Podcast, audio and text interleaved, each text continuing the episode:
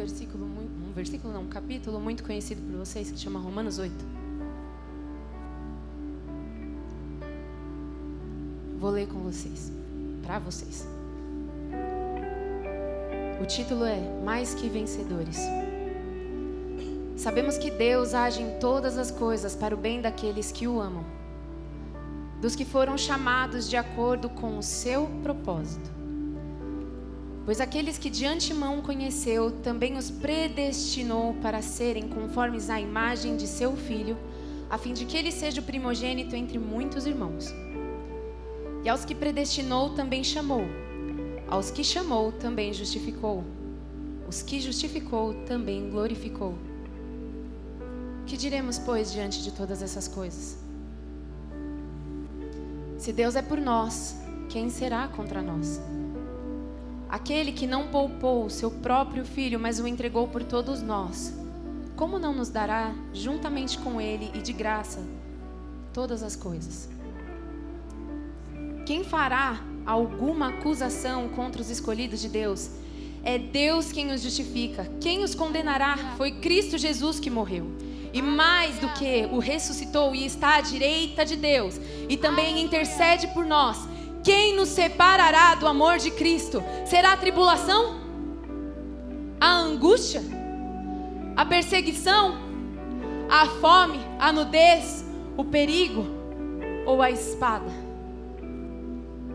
Como está escrito: por amor de ti, enfrentamos a morte todos os dias. Somos considerados como ovelhas destinadas ao matadouro. Mas em todas as coisas, somos mais do que vencedores por meio daquele que nos amou.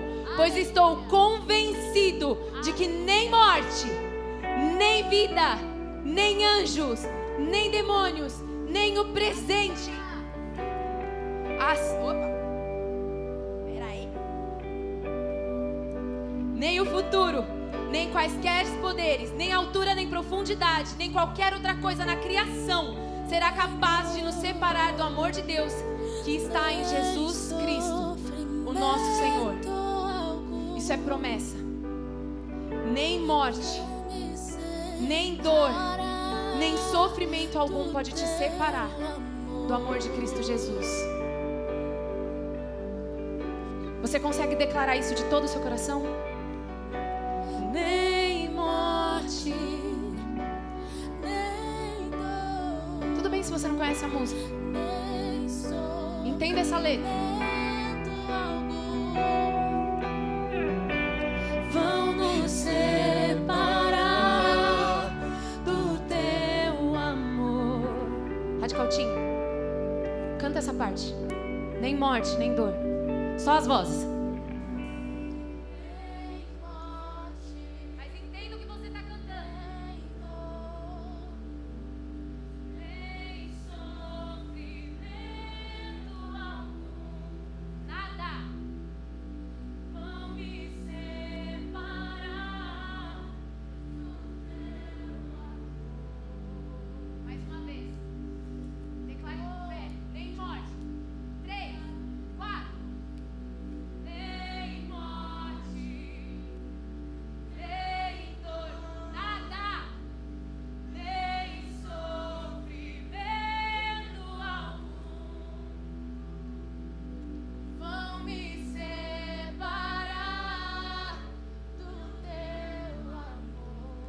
Eu não, não sei quais são as coisas que você tem ouvido lá fora.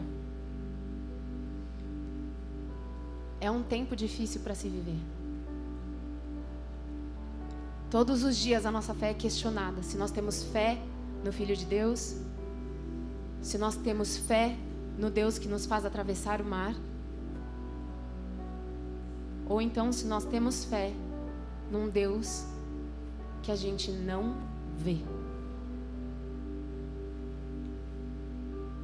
Mas esse tal Deus que você não vê entregou um filho que marcou uma história. Tem comprovação histórica de que Jesus esteve entre nós. E ele mudou uma geração. E ele morreu no seu lugar para que nem morte, nem dor, nem sofrimento algum te separe do amor dele. Ele te amou.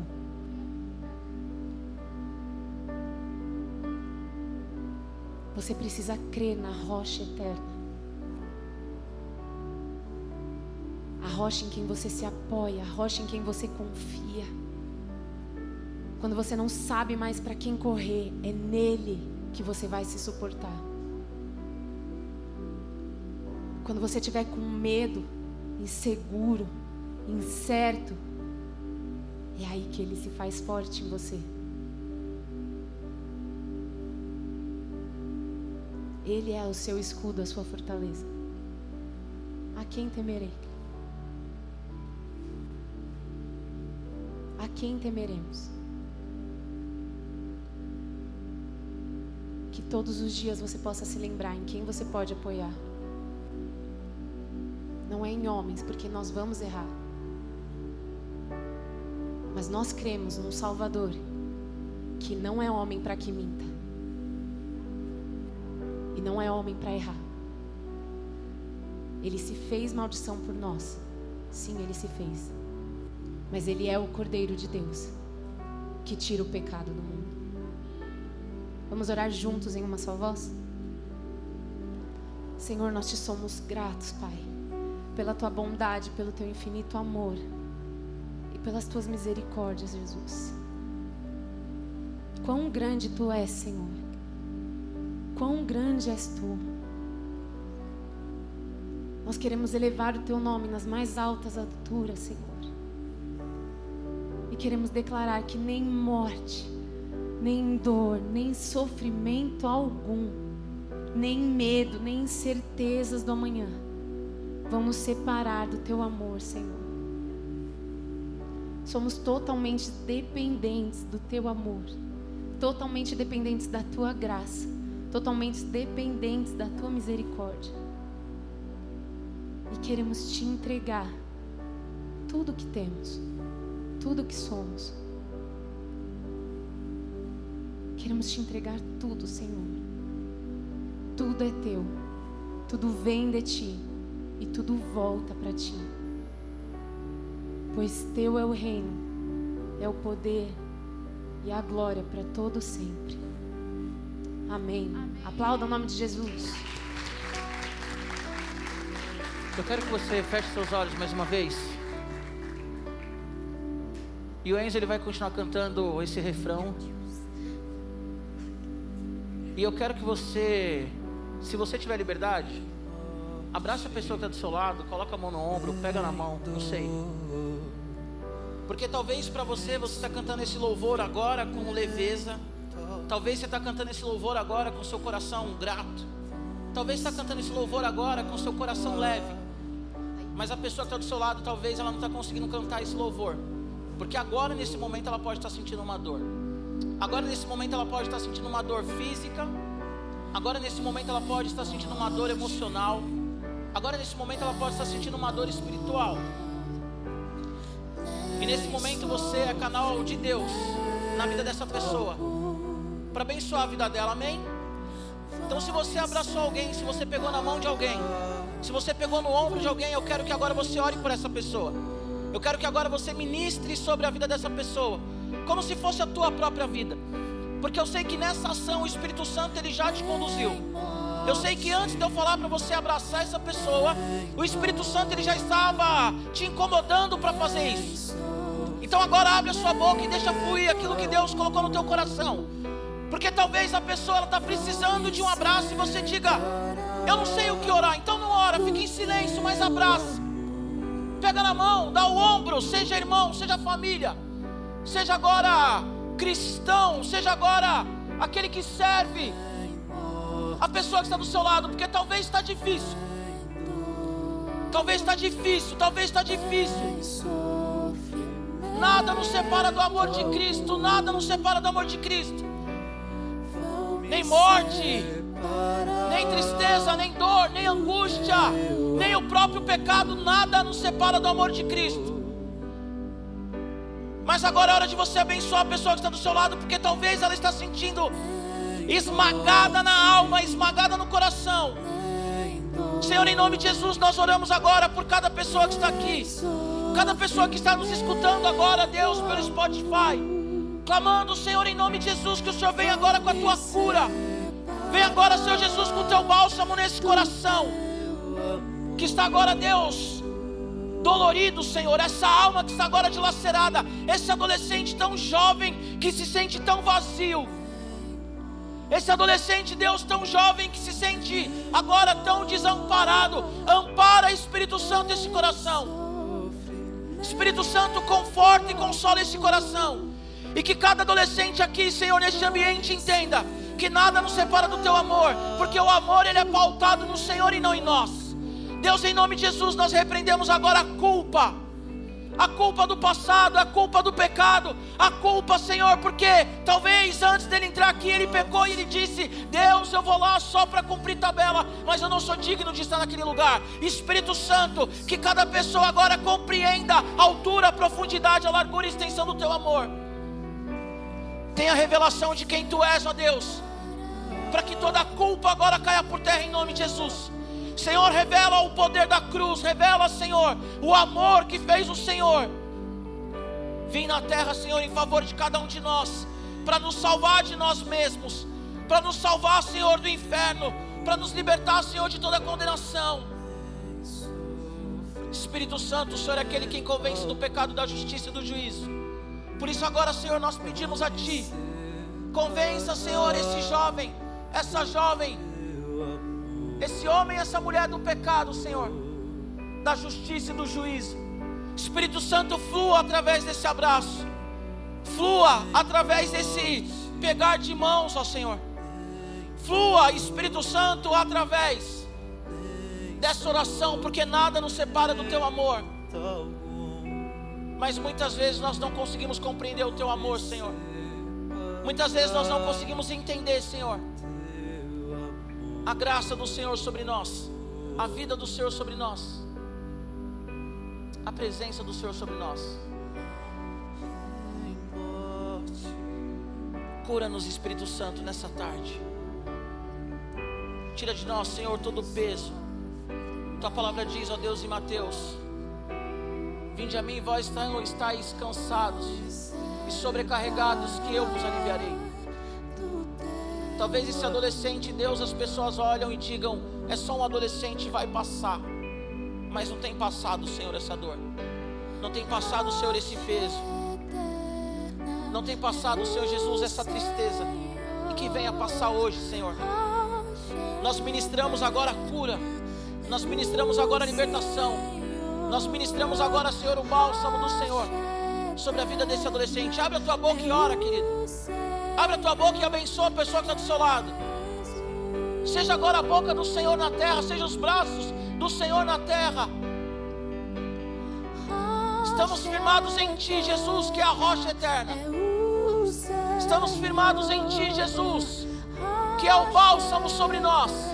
Estamos firmados em Ti, Jesus, que nos sustenta mediante a graça Pedimos nessa tarde, Espírito Santo, cura a tua igreja, cura os teus filhos, cura as tuas filhas, Senhor. Em nome de Jesus, vem agora, Senhor, com óleo fresco da tua presença. E que cada um desses adolescentes agora sintam-se abraçados como nunca foram, tocados como nunca foram, Senhor. Porque o Senhor está aqui sobre nós. Se vierem, Senhor Jesus, os ventos, as chuvas e os rios transbordarem, Senhor. Nenhum desses adolescentes aqui perecerão, porque nós estamos firmados em Ti, Jesus, que é a rocha, a rocha eterna. Se vier, Senhor, a acusação, a separação, se vier o que for, Deus, nós confiamos somente em Ti, Senhor Jesus. Somente em Ti, Senhor Jesus. Somente em Ti, Senhor Jesus, e nada além de Ti. Confiamos somente em Ti, Jesus, e nada além de Ti. Nós somos a Tua igreja, a Tua noiva que clama e chama pelo Teu nome. Confiamos somente em Ti, Senhor. Sustenta a Tua igreja, Deus. Sustenta a Tua igreja. Sustenta, Senhor Jesus, a Tua igreja. Sustenta os teus filhos, as tuas filhas. Pedimos a Ti, ó Deus, agora sobre cada um desses adolescentes a paz, que excede todo entendimento, Senhor. Porque nós confiamos em Ti, Senhor. E em Ti nós estamos cientes que não seremos abalados, ó Deus. Nós confiamos, ó Deus, no Teu amor. Que fez, Senhor Jesus, o Senhor vir na terra e morrer na cruz. O Senhor foi moído, esmagado, sangrou Jesus. Sangrou Jesus. Para que pelas suas pisaduras nós sejamos sarados, ó Deus. Cura os teus filhos. É que nós te pedimos nessa tarde, Senhor. Cura, Senhor, a tua igreja em nome de Jesus. Em nome de Jesus. Em nome de Jesus. Amém. Aleluia. Aplauda Jesus. Aplauda Jesus. Aleluia. Aleluia. Depois do culto, se alguém quiser me mandar uma mensagem para a gente conversar, tá bom? O Espírito Santo me direcionou a, a essa oração. Então, se você quiser me procurar depois do culto, tá bom? Fica à vontade. Galera, hoje eu vou fazer uma pregação. Hoje Deus me deu uma palavra. Eu sei que nós temos visitantes, né? O Lucas e Caio. Lucas e Caio. A galera do Vila, cadê a galera do Vila? Tá lá atrás, levanta a mão aí. É nós, estamos juntos. Quem aqui está visitando além deles? Levanta a mão. Só eles? Amém. Glória a Deus. Muito bom estar aqui com vocês hoje. Que o Espírito Santo realmente fale ao coração de vocês. Mas hoje é uma pregação mais pastoral e caseira, tá bom? Eu tô como pastor oficial do Radical há cinco anos. Pastoreei o UP antes, né? Fui chamado de Judas e tal, mas faz parte. É, depois eu ajudei o Tiago um tempo no Radical mas é a primeira vez que eu vou pregar sobre financeiro com vocês, sobre finanças, amém? Quero dar um toquezinho básico aí na vida de vocês a respeito disso. Bom, o tema dessa mensagem hoje é a responsabilidade financeira da igreja, amém? Repete assim comigo: responsabilidade. Com vontade, gente. Responsabilidade financeira da igreja. Amém. Aleluia! Nós vamos ler agora a carta de Paulo aos Filipenses, capítulo 4, abre aí. A carta aos Filipenses é uma carta bem pessoal. Há quem diga que é a carta da alegria, e eu acredito nisso também. E Filipenses, talvez a igreja de Filipos, era a igreja favorita de Paulo, era a igreja que Paulo tinha um relacionamento um pouco mais próximo. Era a igreja de Filipos, tá bom? Quando Paulo ele escreve a carta aos Filipenses, ele está preso em Roma, aproximadamente no ano 62, ele está preso. E ele escreve uma carta que é uma carta também de, além de orientação pastoral, é uma carta de gratidão. Amém? E no final agora nós vamos ler exatamente o texto que Paulo ele tem gratidão pela ajuda financeira da igreja. E eu quero instruir vocês a questão financeira analisando esse texto, tá bom? Quem aqui, levanta a mão, seja sincero, até porque eu conheço a maioria de vocês. Quem aqui quer ser rico, quer ter dinheiro? Levanta a mão. Maioria, esmagadora. Acho que todos. Baixa a mão aí, baixa a mão. Quem aqui não quer ser rico? Nós temos três, quatro. Tá bom. Quatro que eu vi que não querem ser rico e todos os restos querem ser rico. Alguns aqui já são, né? Mas ainda não tenho uma noção, mas alguns aqui já são. Bom, eu fui na igreja da vila lá, dos meninos da, da Cristã da Família Vila Jovem, e um mano lá do nada sai de BMW para fazer um rolê no Jerônimo. Eu falei, olha, igreja de boy, né, mano? É isso aí, os caras é, fala de nós, pá, BMW, mano. Mas amém, gente. Agora a pergunta que eu quero fazer para você é, e aí não tem como você me responder, né? Por que que você quer ser rico? responde para você, tá bom? Por que, que você quer ser rico? Por que, que você quer ter dinheiro? Por que, que você quer ter condições financeiras? Tá tudo bem, gente? Aconteceu alguma coisa?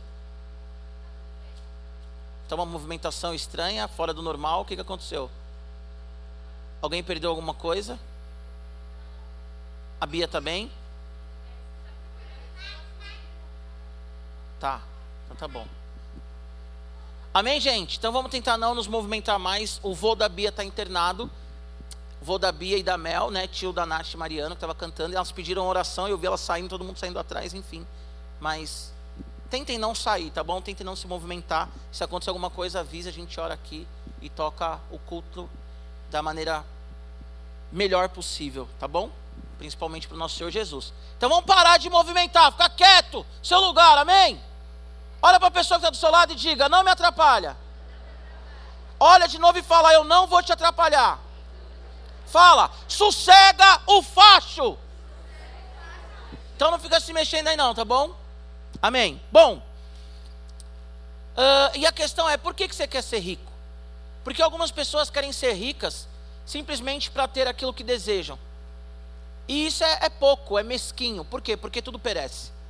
A Bíblia diz para a gente não juntar tesouro na terra, mas juntar tesouro no céu. O dinheiro, aí eu vou falar uma frase clichê, que você vai falar, ah, Gibão, para, mano. O dinheiro não traz felicidade. Oh, mas ele compra, beleza.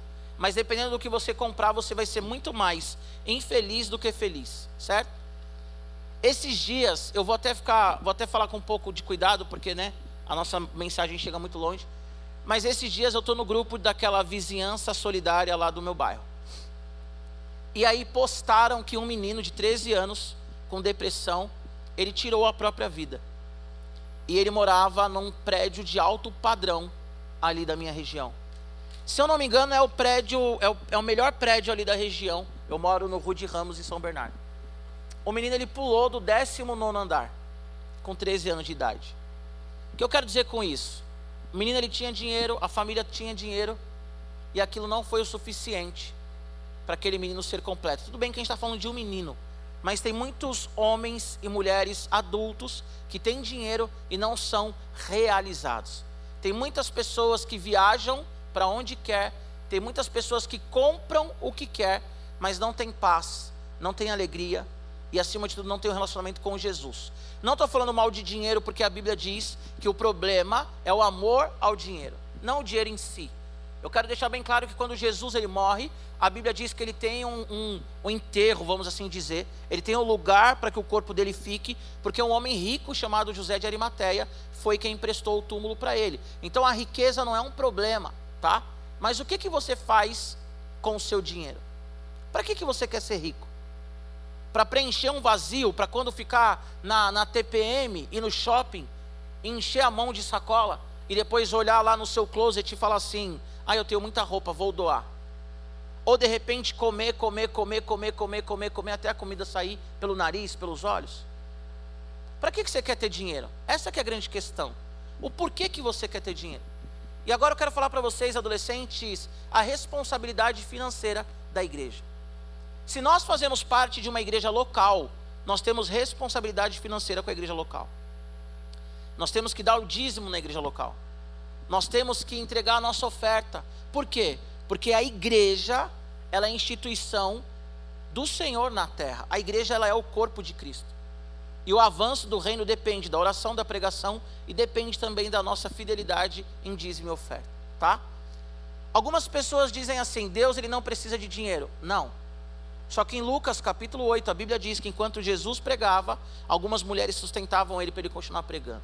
Tá bom? Os visitantes hoje vão falar assim: nossa, fui lá, o cara falou de dinheiro. Escuta todos os meus cinco anos de mensagens, tá? Mas eu não posso mudar a pregação porque vocês estão visitando. Bom, Filipenses 4, a partir do 10, diz assim: a minha versão é nova Almeida atualizada. Fiquei muito alegre no Senhor, porque agora, uma vez mais, renasceu o cuidado que vocês têm por mim. Na verdade, vocês já tinham esse cuidado antes, só que lhes faltava oportunidade. Versículo 11. Digo isso não porque eu esteja necessitado, porque eu aprendi a viver contente em todas e qualquer situação. Sei o que é passar necessidade, sei também o que é ter em abundância. Aprendi o segredo de toda e qualquer circunstância, também de estar alimentado, como de ter fome, tanto de ter em abundância como de passar necessidade. Tudo posso naquele que me fortalece. No entanto, vocês fizeram muito bem associando-se comigo nas aflições. E como vocês, filipenses, sabem muito bem, no início da pregação do Evangelho, quando, partir da, quando eu parti da Macedônia, nenhuma igreja se associou comigo nessa questão de dar e receber, exceto vocês somente. Porque até quando eu estava em Tessalônica, por mais de uma vez vocês mandaram bastante para as minhas necessidades. Não que eu esteja pedindo ajuda, pois o que realmente me interessa é o fruto que aumente o crédito na conta de vocês. Recebi tudo e tenho até de sobra. Estou suprido de, desde que Epafrodito me entregou o que vocês me mandaram, que é uma oferta de aroma agradável, um sacrifício que Deus aceita e que lhe agrada. E o meu Deus, segundo a sua riqueza em glória, há de suprir em Cristo Jesus tudo aquilo de que vocês precisam. A nosso Deus e Pai seja glória para todo sempre. Amém. Pai, nós te bendizemos mais uma vez, te agradecemos pelo teu amor sobre nós, ó Pai. Que a tua palavra fale conosco agora, Senhor que os nossos corações estejam abertos para entender esse texto. E Espírito Santo, fale conosco. Que nada roube essa mensagem, que nada roube os nossos corações, mas que o teu nome, somente o teu nome, seja glorificado nessa tarde. Amém? Então o apóstolo Paulo está agradecendo esses caras porque os caras chegaram junto com ele financeiramente. Eu quero trazer para vocês aqui três, três verdades, três aspectos desse texto. E o primeiro está no versículo 10 ao 13. Eu fiquei muito alegre no Senhor, porque agora, uma vez mais, renasceu o cuidado que vocês têm por mim. Na verdade, vocês já tinham esse cuidado antes, só que faltava oportunidade. Digo isso não porque eu esteja passando necessidade, porque eu aprendi a viver em qualquer situação. Eu sei o que é passar necessidade, sei também o que é ter em abundância, e aí ele vai falando, ele diz: tudo posso naquele que me fortalece. É interessante que quando Paulo ele escreve à igreja agradecendo porque eles ofertaram, porque eles entregaram ali para ele aquilo que ele precisava para sobreviver e para se manter. É muito interessante que nesse, nessa parte nós vemos que o apóstolo Paulo ele não estava passando por necessidade. Ele agradece à igreja, mas ele diz: Olha, não porque eu esteja passando necessidade, porque nesse momento ele não estava passando necessidade. Então a primeira verdade que nós vemos nesse texto: temos que ajudar o nosso irmão. Temos que ajudar o nosso irmão, independente da circunstância. A pessoa que está do seu lado aí, se você for para um rolê hoje, seja Jerônimo, seja Habibs, seja Burger King, seja, sei lá, o shopping, onde você for, você sabe se a pessoa que está do seu lado tem condições de ir? Porque às vezes nós falamos assim: ah, Fulano nunca vai no rolê, Fulano nunca está junto, Fulano é mal mala, acaba o culto e o Fulano sai correndo. Mas muitas vezes o fulano sai correndo porque ele sabe que vai ter um rolê e ele não tem condições de ir, ele fica constrangido e nós muitas vezes como irmãos em Cristo, nós não perguntamos o porquê ele saiu correndo. Ao contrário, nós vamos no rolê e lá no rolê a gente fala assim: "Você viu, mano, uma mala?" Ô, oh, tio, um mês fazendo rolê, o mano não faz rolê com a gente, tá tirando esse mano aí. E aí a gente exclui o cara. E aí o cara vem para a igreja, ele já não se sente mais parte, ele já não se sente mais acolhido. Mas a grande verdade é que ele não tem dinheiro para sair com você. Ou, pior ainda, você sabendo da condição financeira dele, você vai num rolê super caro, e de repente o menino ou a menina só tem condições de ir num rolê de 10 reais, de 5 reais. Só que muitas vezes nós não nos importamos, por isso que eu perguntei, por que, que você quer ser rico? Muitas vezes nós nos organizamos para fazer um rolê que o outro não consegue ir. E aí nós criticamos o outro porque ele não consegue ir. Enquanto a igreja bíblica de Filipos, eles estavam abençoando o apóstolo Paulo sem ele ter necessidade. Agora, por que, que eles estavam abençoando o apóstolo Paulo sem ele ter necessidade? Porque o versículo 10 diz: na verdade, vocês já tinham esse cuidado antes. Eles já cuidavam do apóstolo Paulo. A igreja primitiva ela crescia, porque lá em Atos 2:42 em diante vai dizer que eles tinham tudo em comum. O que que era o tudo em comum? Não tinha necessidade. Hoje em dia nós vemos uma igreja e em nome de Jesus vocês vão mudar essa realidade. Deixem um pouco capitalismo, deixem um pouco essa ideia que o tênis que você usa é que diz quem você é. Porque o seu tênis gasta, porque você pode ser roubado, porque você pode comprar o seu tênis, pagar, sei lá, dois mil no seu tênis, e você pode estar andando na rua, tropeçar e estourar o seu tênis. O seu tênis ele gasta. Então, que em nome de Jesus a mentalidade de vocês seja uma mentalidade bíblica e cristã. Porque na igreja hoje existem pessoas que tem dois, três, quatro, cinco carros, enquanto outros não têm nenhum. Existem pessoas que têm casa no interior, que têm casa na praia, que tem um monte de coisa. Ah, Gibão, mas ele ralou, maravilha. Mas tem muitos que estão com três, quatro, cinco aluguéis atrasados para ser é, dispensado, despejado. Nós temos que ter, Radical Team, a mentalidade de um contribuir para o outro. Às vezes você vai no acampamento e você leva cinco tênis e você nem percebe que o cara que está no seu quarto ele está andando de chinelo os três dias do acampamento. Nós temos responsabilidade um com o outro. Essa é a grande realidade. Não estou falando que você tem que deixar de ter para o outro ter. A Bíblia diz que nós temos que compartilhar. Também não é para você pegar os seus cinco tênis, dar para o cara e você andar de chinelo. Não é isso. Mas nós temos que ter o nosso coração de compartilhar com o outro. Sabe por quê? Porque muitas vezes nós pregamos o evangelho, Tiago vai falar isso na carta de Tiago. Não adianta você falar Deus te abençoe se você tem como abençoar e você não abençoa. Não adianta você ver uma pessoa com frio e você falar para ela, olha, Deus te aquece aí, você vai embora com seu jaco que você tem cinco em casa. Radical, nós temos que entender que o evangelho é muito mais do que sentir uma emoção na hora do culto. O evangelho é muito mais do que vir na sua célula e ter só os amigos da sua célula, da sua célula. O evangelho é muito mais do que isso. O evangelho é cuidar uns dos outros. E muitas vezes nós temos a mentalidade de falar assim: ninguém cuida de mim, ninguém me manda uma mensagem, ninguém pergunta como eu estou, mas nós perguntamos como que o outro está. Para quantas pessoas você manda mensagem durante a semana? Com quantas pessoas você se importa? Paulo está preso em Roma. A igreja de Filipos, Grécia, quem gosta de geografia sabe que tem uma distancinha. O cara está em Roma, a igreja está na Grécia. Não tinha Pix, não tinha Pix, não tinha transferência, certo? Não tinha e-mail, não tinha avião. A igreja se reúne, e é uma igreja simples, tá? Não é uma igreja rica. A igreja se reúne e manda o suficiente para o apóstolo Paulo. Quantas camisas você tem na sua casa que você não usa e você comprou por capricho? E tem pessoas no radical que vêm sempre com a mesma camisa. Presta atenção, gente. O cara está vindo no radical todo culto com a mesma camisa. E você veste o mesmo número que ele. E você tem várias camisas que você não usa. Presta atenção. Nós temos responsabilidade financeira com a igreja. E a igreja somos nós, o corpo de Cristo. Vou fazer um parênteses, porque alguns aqui nunca me ouviram falando isso. A igreja somos nós, ok?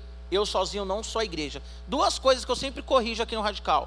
Ninguém sozinho é a igreja. Eu sou a igreja, não preciso ir para a igreja. Se você pensar assim, você vai para o inferno, certo? Ah, não preciso ir para a igreja, eu sou a igreja. Então tá bom, vai para o inferno sendo a igreja. Porque nós somos a igreja, coletivo, eu sozinho sou membro do corpo de Cristo. Outra coisa bizarra que acontecia, de tanto eu corrigir, parou de acontecer, né? Ah, eu sou a noiva do Senhor. Não, gente. A noiva é a igreja. Vocês já ouviram falando disso aqui? Jesus na terra não namorou ninguém, não noivou ninguém, agora ele vai noivar com você, só com você. Vem com uma aliança no dedo, porque foi em algum lugar e falou assim: Ah, agora eu sou a noiva de Cristo. Para com isso, gente. Nós, a igreja, nós somos a noiva de Cristo. Amém? Mas nós temos responsabilidade financeira. Eita, a aliança não sai desse lado.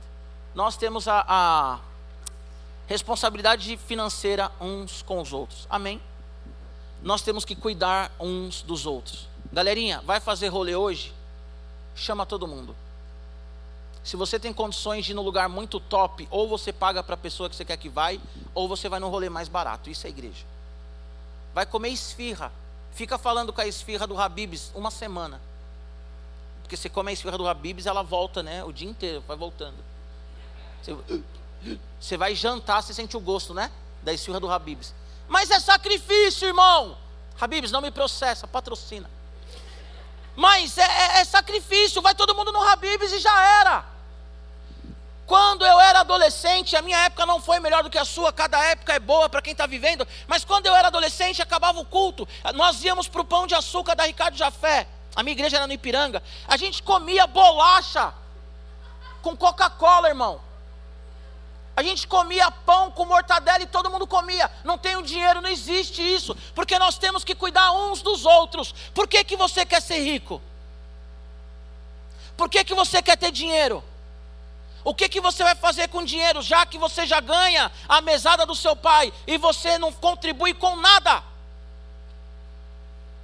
Talvez reclama de alguma coisa do radical. Ah, o radical podia dar um presente para o visitante. Por que, que você não banca o presente? Que você não fala com seu pai, que é empresário, para ele ajudar a bancar o presente? Porque nós criticamos, eu falo isso para a liderança do radical, criticou dá a solução. Ah, eu acho que está errado. O que você acha que tem que fazer? Não sei. Então, acabou. Ah, Giba, eu acho que acabou, mano. Você não sabe, acabou. No meio do ano passado, uma mãe se aproximou de mim e falou assim: Giba, você está muito acima do peso, estou preocupada com você e tal, papá por que você não começa a correr? Eu falei, mano, tá. ela falou assim: vou te pagar três meses de um personal trainer e estou fazendo a sua inscrição da São Silvestre, vai correr. Eu fiquei constrangido. Falei, vou correr, mano. Corri a São Silvestre. Gordo, pesado, corri a São Silvestre. Questão de honra. Me machuquei, é, romperam as fibras da minha panturrilha. Falei para Mariana, pode romper de novo, eu vou. Porque eu fiquei constrangido, constrange alguém. Amém? Amém? Amém? Maravilha. Versículo 14, 16. No entanto, vocês fizeram bem associando comigo nas aflições. E como vocês, filipenses, sabem muito bem, no início da pregação do Evangelho, quando parti da Macedônia, nenhuma igreja se associou comigo nessa questão de dar e receber, exceto vocês somente. Porque até quando eu estava em Tessalônica, por mais de uma vez, vocês mandaram bastante para as minhas necessidades. Ó, segundo a verdade desse texto, temos a responsabilidade no avanço evangélico. Eu ia falar avanço apostólico, mas você ia se escandalizar, eu tinha que explicar do avanço apostólico. Tá. Nós somos responsáveis do avanço evangélico. Deixa eu falar uma coisa para você. Nós temos missionários espalhados no mundo inteiro.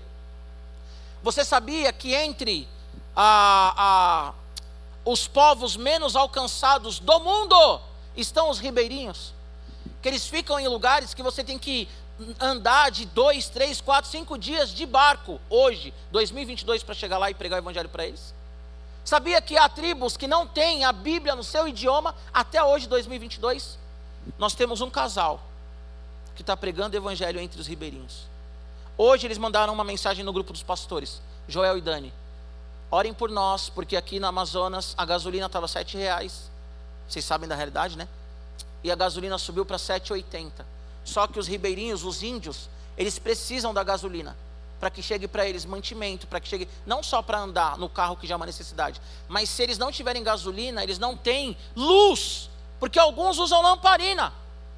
Eles não vão comer, porque alguns precisam que as pessoas vão de barco até lá. Só que a galera não tem dinheiro para abastecer os barcos. Nós, da Igreja Batista do Povo, compramos um, um motor de barco. PJ aquele dia, você viu? Ele me pegou no pulo. Pede o, pede o barco, pede o barco. Hã? Pede, hã? pede o barco. Nós compramos um motor de um barco. Aí você fala assim, Giba, eu saí da minha casa hoje, vim no radical para você falar de motor de barco, mano. Porque tem pessoas que estão ouvindo o evangelho, porque tem um casal de missionários que estão indo lá no meio dos índios, das tribos, de pessoas que não conhecem o evangelho, não conhecem eles, que eles não sabem se as pessoas vão ser receptivas ou não, mas eles estão indo lá pregar o evangelho. E sabe o que, é que nós estamos orando como igreja? Para comprar um barco. Para que as pessoas que não conhecem Jesus ouçam o Evangelho com frequência, porque nós, em nome de Jesus, teremos um barco. Em nome de Jesus Cristo, nós vamos plantar mais igrejas na periferia, em vários lugares. Nós temos uma missionária que nós não falamos o nome dela, já falei isso para vocês. Porque ela está num país perseguido, e se souberem que ela está naquele lugar pregando evangelho, ela é morta mas nós estamos entregando os nossos dízimos e as nossas ofertas, por quê? Porque nós somos responsáveis pelo avanço do Evangelho. Missões se faz de três jeitos, de três formas. E eu não sou adepto de que você tem que escolher uma das três. Ah, missões se faz orando, indo, investindo. Aí o pessoal fala, escolhe um dos três. Não, você tem que fazer os três. Porque missões começam na sua casa. Missões começa quando você abre a porta da sua casa. Tem uma igreja na Princesa Isabel, aqui em São Paulo, na Praça Princesa Isabel. Primeira igreja batista de Princesa Isabel, que nasceu vários projetos ali. O Geame nasceu ali, Cristolândia nasceu ali. Quando você entra na igreja, você assiste o culto, você entrou, assistiu o culto. Quando você vai embora, que você vira, tem um, um escrito assim, ó. É, Bem-vindo ao campo missionário, ou você está indo ao campo missionário, algo assim. Porque quando você sai dessa porta, ou quando você sai da sua casa, quando você levanta da sua cama, você já está no campo missionário. E a nossa responsabilidade, adolescentes, é pregar o Evangelho. Toda vez que eu escuto que um adolescente tirou a própria vida, que um adolescente está com depressão, e quando eu lembro que o maior índice de depressão e suicídio na humanidade está na faixa etária do radical, meu coração dói. Porque tem pessoas que estão morrendo sem ouvir o Evangelho e vocês escutam o Evangelho todo sábado. Vocês escutam a palavra de Deus todo sábado. E aí, quando o amigo morre, nós pensamos: por que, que eu não falei? Não estou falando que quem tira a própria vida é culpa sua. Não é culpa sua, ok? Mas você poderia ter pregado o Evangelho. Eu poderia, eu, Giba, poderia pregar o Evangelho. A minha família tem pessoas que não são convertidas, eu oro por eles todos os dias e meu coração dói. E eu falo, Senhor, não deixe que eles morram sem entregar o coração para Ti. Eu terei culpa se eles morrerem e forem para o inferno? Não mas eu tenho que pregar o evangelho para eles. E o avanço evangélico ele depende de dízimo e oferta, gente. Não adianta romantizar. Ai, Deus não precisa de dinheiro. Tá bom, mas você precisa comprar um tênis de 900 pau. Você precisa de um celular de 7 mil, 8 mil, com 14 anos de idade. Ai, o meu pai não me ama. Eu queria o iPhone 13 e ele não deu. Vai crescer, vai viver vai saber o que é trabalhar, acordar todo dia, seis horas da manhã, porque para ir para a escola já reclama. Ai, pastor, eu não vou conseguir falar com você hoje porque eu estudo das sete da manhã às três da tarde. Uou!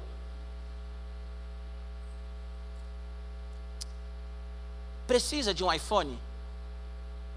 Agora, vamos voltar lá para o início, né? Se você tem condições de ter esse celular e ainda assim ajudar para o avanço missionário, para o avanço da igreja, para que as pessoas tenham um pouco de dignidade, ok, tenha.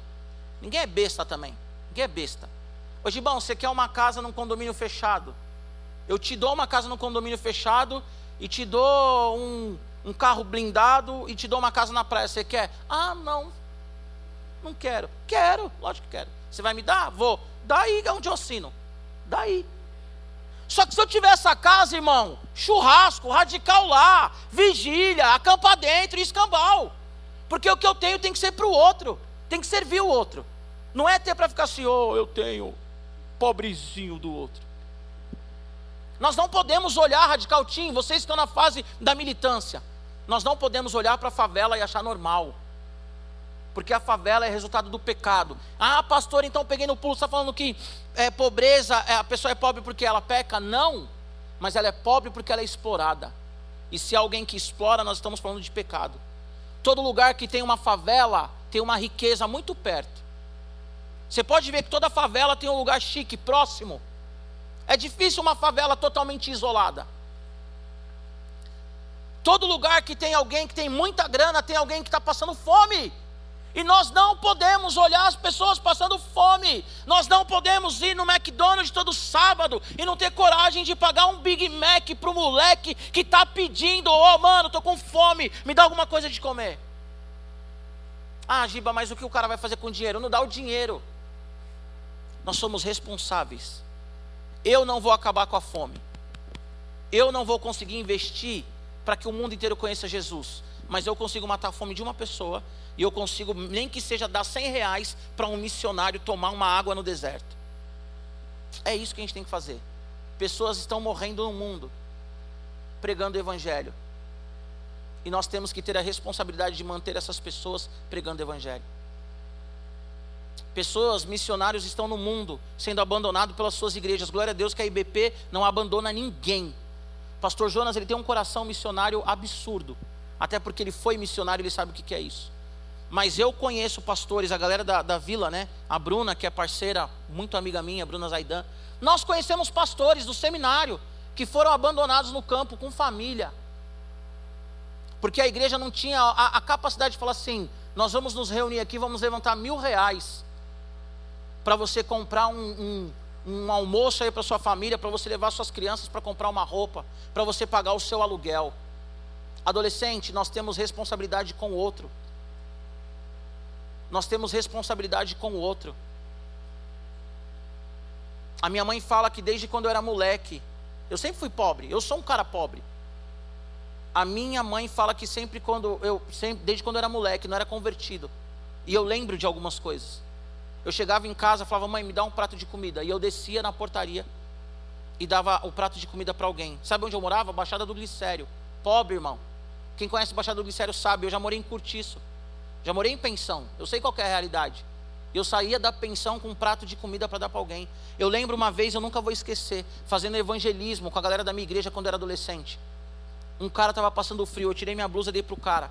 Os caras da igreja falaram assim: Você é louco, Giba? Você vai dar a blusa pro cara, mano? Eu falei: Vou. O cara tá com frio, irmão. Eu tenho blusa em casa. Os caras, nossa, você é crente mesmo. Que idiotice é essa? Que palhaçada é essa? Que nós nos escandalizamos quando alguém da igreja abençoa alguém que não tem as coisas. Que evangelho é esse?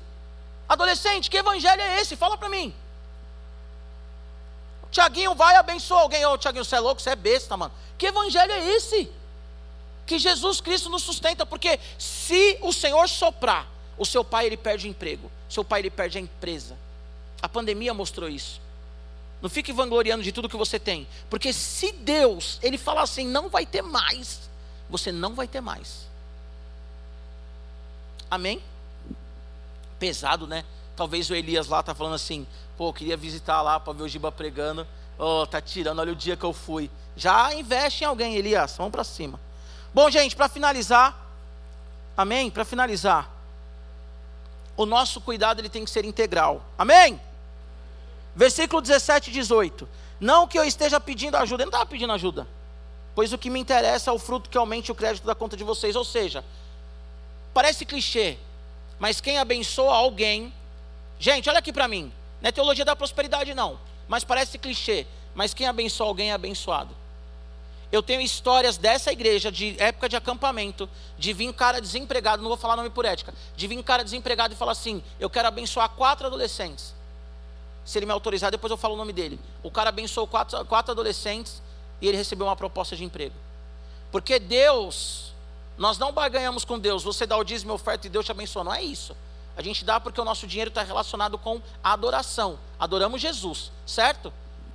Mas quando nós abençoamos, querido, automaticamente nós somos abençoados. Até porque, vamos dizer que o André me abençoa. O André abençoa o Lucas, o André abençoa a Bárbara, o André abençoa a Esté. Quando o André estiver passando necessidade, nós quatro vamos falar assim: ó, oh, o André está passando necessidade, vamos ajudar ele. Porque quando você abençoa, você é abençoado. Quando você retém, você não tem nada. Você morre com aquilo. Você morre com aquilo. Para finalizar, gente, do versículo 17 ao 18, ele diz assim: Não porque eu tenho alguma coisa, como eu li 17, como eu estou pedindo ajuda. Olha o versículo 18: Recebi tudo e tenho até de sobra. Estou suprido desde que Epafrodito me entregou o que vocês me mandaram, que é uma oferta de aroma agradável, um sacrifício que Deus aceita. Dinheiro fala de adoração. Onde está o teu coração? Ali é o seu tesouro. Onde está o teu tesouro está o seu coração. Ou você adora a Deus ou você adora a mamão, ao diabo, seja o que for. A igreja você pode pregar sobre tudo. Quando você fala de dinheiro, a galera fica, hum, e agora? Mas eu tenho que falar para vocês: dinheiro está relacionado à adoração. Sabe por quê? Porque muitas vezes nós guardamos o nosso dinheiro para entregar o nosso dinheiro à prostituição, à droga, à mesquinharia e não investir naquilo que tem que ser investido. Que em nome de Jesus todos vocês aqui sejam prósperos. Tenham as suas casas, os seus carros, as suas empresas, em nome de Jesus. Mas que vocês tenham a hombridade de poder falar assim: eu ajudo os missionários a pregarem o Evangelho. Eu ajudo a minha igreja a permanecer naquele bairro pregando o Evangelho.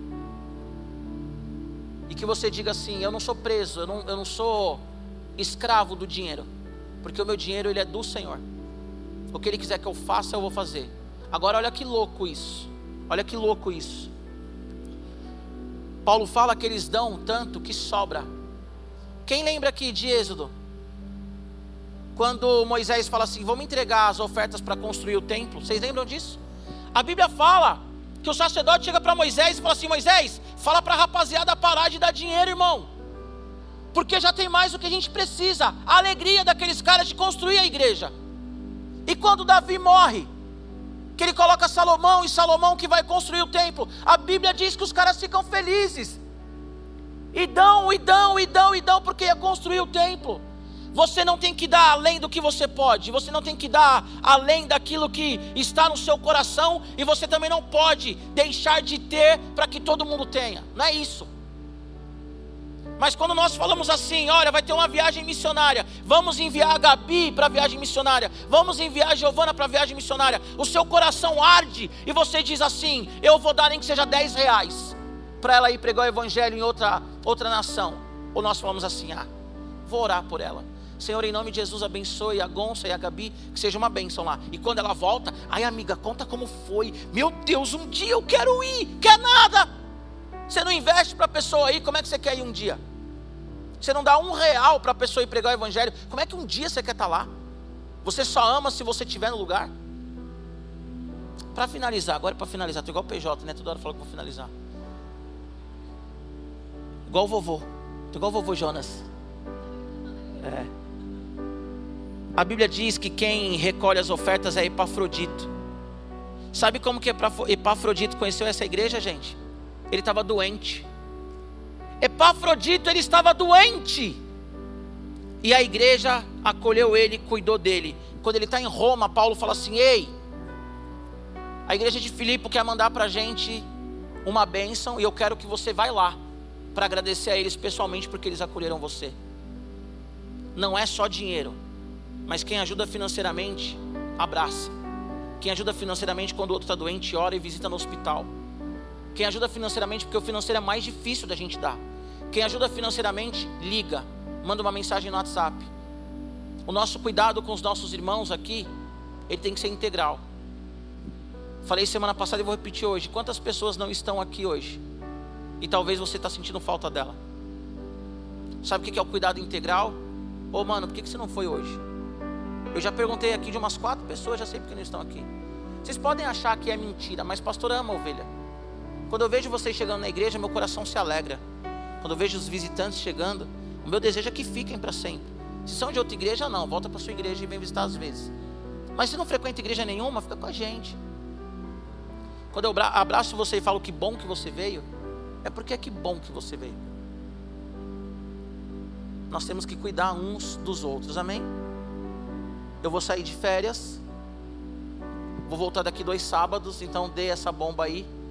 Quem pregar no meu lugar que administre, tá bom? Se coloque em pé, eu quero aproveitar para te convidar para entregar o seu dízimo e a sua oferta. Que eu acho que tem tudo a ver. Amém? Você vai entregar o seu dízimo e a sua oferta. Sei que eles ficaram loucos comigo agora mas você vai entregar o seu dízimo e a sua oferta. Sabe qual louvor eles vão cantar? Esse louvor. Nem morte, nem dor, nem não sei o que, nem não sei o que. Por quê? Porque vocês vão entregar o dízimo e a oferta. Vocês vão sair do lugar de vocês, vão entregar aqui no gasofilácio e vai voltar para o lugar de vocês. envelope amarelo que está aí na frente de vocês, descartável. Vocês podem fazer por Pix, do jeito que vocês quiserem fazer. Mas nós temos que entregar dízimo e oferta para o Senhor. Amém? Eu vou orar por vocês. Quando acabar a oração, a gente já vai para a liga, tá? Mas a mensagem é essa: seja alguém que o seu dinheiro sirva como semente para que o evangelho seja pregado. Amém? Há países no mundo que não tem igrejas plantadas. Terá quando tiver alguém que investe e alguém que vai. Se Deus está te chamando para alguma nação, vai. Se Deus está colocando algum idioma nos seus lábios, vai. Se Deus está te chamando para a França, para a África, se Deus está te chamando, sei lá, para a Ásia, para o Nordeste, vai. Mas investe, tá bom? Feche seus olhos, Pai. Nós agradecemos a Ti, Deus, por esse dia. Agradecemos por esse culto.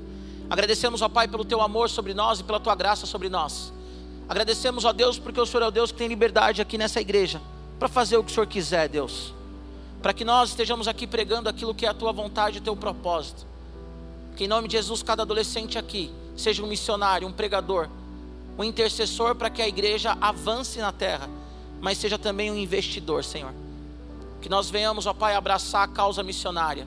Temos missionários espalhados no mundo inteiro e que eles não sintam o abandono, nosso abandono, mas que eles sintam acolhidos por nós, ó Pai. Que eles sintam acolhidos por nós. Que cada um desses adolescentes aqui sejam ricos. Que cada um desses adolescentes sejam prósperos. Que cada um desses adolescentes tenha um dinheiro, tenha uma empresa. Mas não simplesmente, Senhor, para ficar ostentando, mas que a empresa deles seja uma semente para uma agência missionária, para uma igreja, para uma plantação de igreja, Senhor. Em nome de Jesus, fica com seus olhos fechados ainda. Você já vai entregar o seu dízimo, tá bom?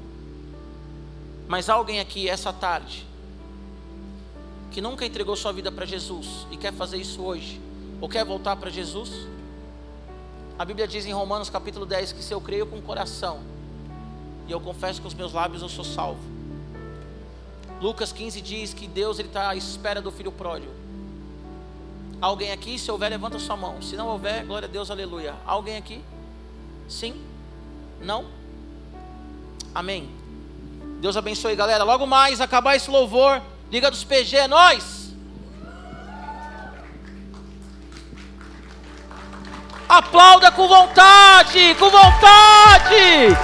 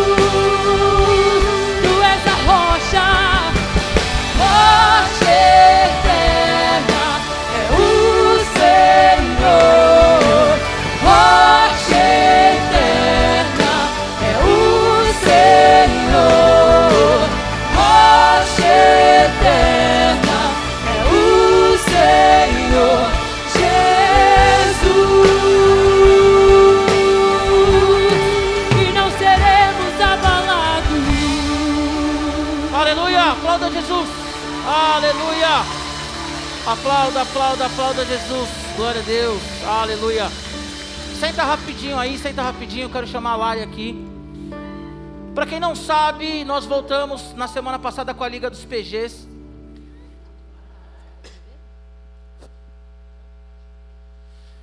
É, Liga dos PGs, o logo está ali. O que, que é a Liga das PGs? É uma, das PGs? É uma competição entre as células. Nós vamos começar hoje uma coisa leve, mas quem é da casa sabe que evolui, né? Aí uma hora vai pintar a praça, outra hora vai levantar ovos de Páscoa para instituições de caridade. Nós vamos fazer visitas no GRAAC, tudo isso envolve as células, tá bom? No final do ano tem futebol, vôlei, queimada, handball, xadrez e tal. Então faça parte de uma célula é como se fosse uma atlética, mas como nós somos crentes, é Liga do PG, tá bom? Então senta aí com a sua célula, a gente vai começar hoje, vai ser rápido. Você que é visitante, fica com a gente, se envolve com alguma célula. Galera da vila, eu amo vocês, tá bom? Desculpa qualquer brincadeira, vocês são top. Moram no meu coração. Eu e a Bruna era tipo Batman e Robin no seminário. Junta com a sua célula aí agora! Contigo, Lari! Olá, radical! Gente, cada líder de célula separa um